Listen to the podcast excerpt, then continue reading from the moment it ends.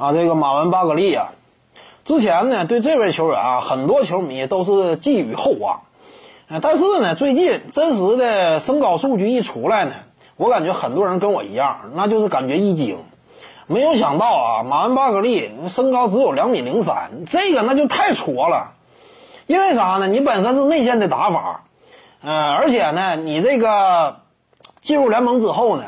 呃，就以一个灵活机动型内线的这样一种风格著称。那说白了，你身高是仅有两米零三的话，你就不能在内线堆里去衡量你整个的天赋水准了，你就得放到小前锋的位置之上了。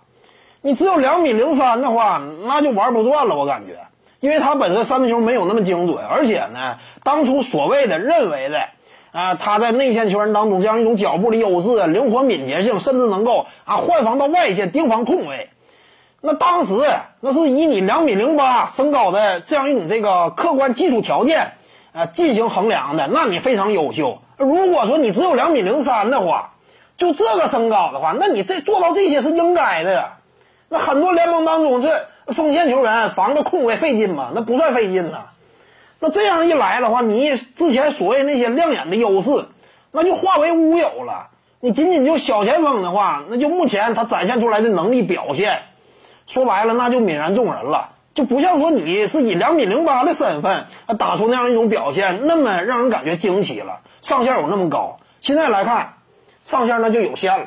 那马恩巴格利这个感觉也非常邪门儿，这身高只有两米零三，这是让人感觉非常惊讶的。当然，这里边是不是还有什么具体事儿？我希望呢，这是个误会。马恩巴格利，你起码说，哪怕你这个裸足身高两米零六呢？那起码也更加值得期待一些。但如果说真要只有两米零三的话，那这名球员真是没啥可期待的了，就就一般了。这就是。各位观众要是有兴趣呢，可以搜索徐静宇微信公众号，咱们一块聊体育。中南体育独到见解就是语说体育，欢迎各位光临指导。